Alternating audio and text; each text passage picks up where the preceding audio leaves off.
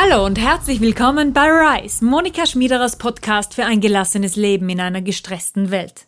Und ich freue mich riesig, dass du heute dabei bist, denn heute reden wir über eines meiner Lieblingsthemen, über Social Media. Und darüber, warum dein Social Media Feed zu deinem Soul Feed werden muss. Und in diesem Podcast gebe ich dir die Tipps, dass das für dich auch gelingt. Aber fangen wir mal vorne an. Warum ist das überhaupt wichtig? Weil wir aktuell im Schnitt dreieinhalb Stunden jeden Tag in Social Media verbringen. Das sind dreieinhalb Stunden Lebenszeit jeden Tag, mehr als 25 Stunden jede Woche, die wir quasi in dem digitalen Paralleluniversum der Social Media verbringen. Denn schau dir das mal an. Diese dreieinhalb Stunden Lebenszeit, das sind über 25 Stunden die Woche, sind ja quasi das wertvollste überhaupt. Da könntest du dich ja erholen von deinem normalen Job. Da könntest du ja Sport machen. Da könntest du deine Hobbys pflegen. Da könntest du deine Freunde treffen. Da könntest du deine Beziehung auf Trab bringen. Da könntest du mit deinen Kindern spielen. Also, diese dreieinhalb Stunden dürfen nicht verloren sein. Und genau deswegen ist es absolut top wichtig, dass du deinen Social Feed zu deinem Soul Feed machst und dementsprechend diese Quelle auch zu einer richtigen Kraftquelle in deinem Leben wird. Denn das ist aktuell leider für viele Menschen nicht der Fall.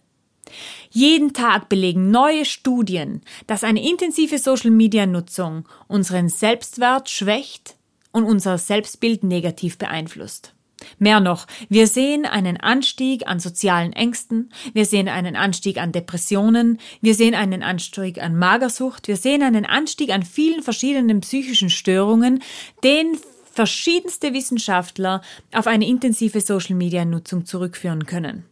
Und genau deswegen gilt es für uns hier und heute einen richtigen und gesunden Umgang mit Social Media für uns zu finden. Und der fängt damit an, dass unser Social Feed zukünftig unser Soul Feed ist, dass er uns Nahrung gibt, dass er uns inspiriert, dass er uns aber auch kritisch bleiben lässt und objektiv und dass er dafür sorgt, dass wir in unserem eigenen Leben bestärkt werden. Und dementsprechend habe ich hier drei Kriterien für dich, an denen du die Accounts erkennst, die gut für dich sind. Erstens, kann ich in diesem Account etwas lernen? Bietet dieser Account mir regelmäßig Informationen, die mich interessieren, die mich beruflich oder privat weiterbringen, die wir neue Infos aus der Wissenschaft, aus der Welt, aus der Gesellschaft bringen, die für mich relevant und bedeutend sind? Zweitens. Schafft es dieser Account, mich positiv zu unterhalten? Das heißt, Bringt er mich zum Lachen? Bringt er mir Freude? Bringt er mir Inspiration? Bringt er mir Leichtigkeit? Bringt er mir aber auch immer wieder einmal Infotainment? Also das heißt, bringt er mir etwas, das mich zum Denken anregt, das mich positiv animiert, das mich positiv inspiriert? Und drittens, ist dieser Account ein Account, der dich unterstützt?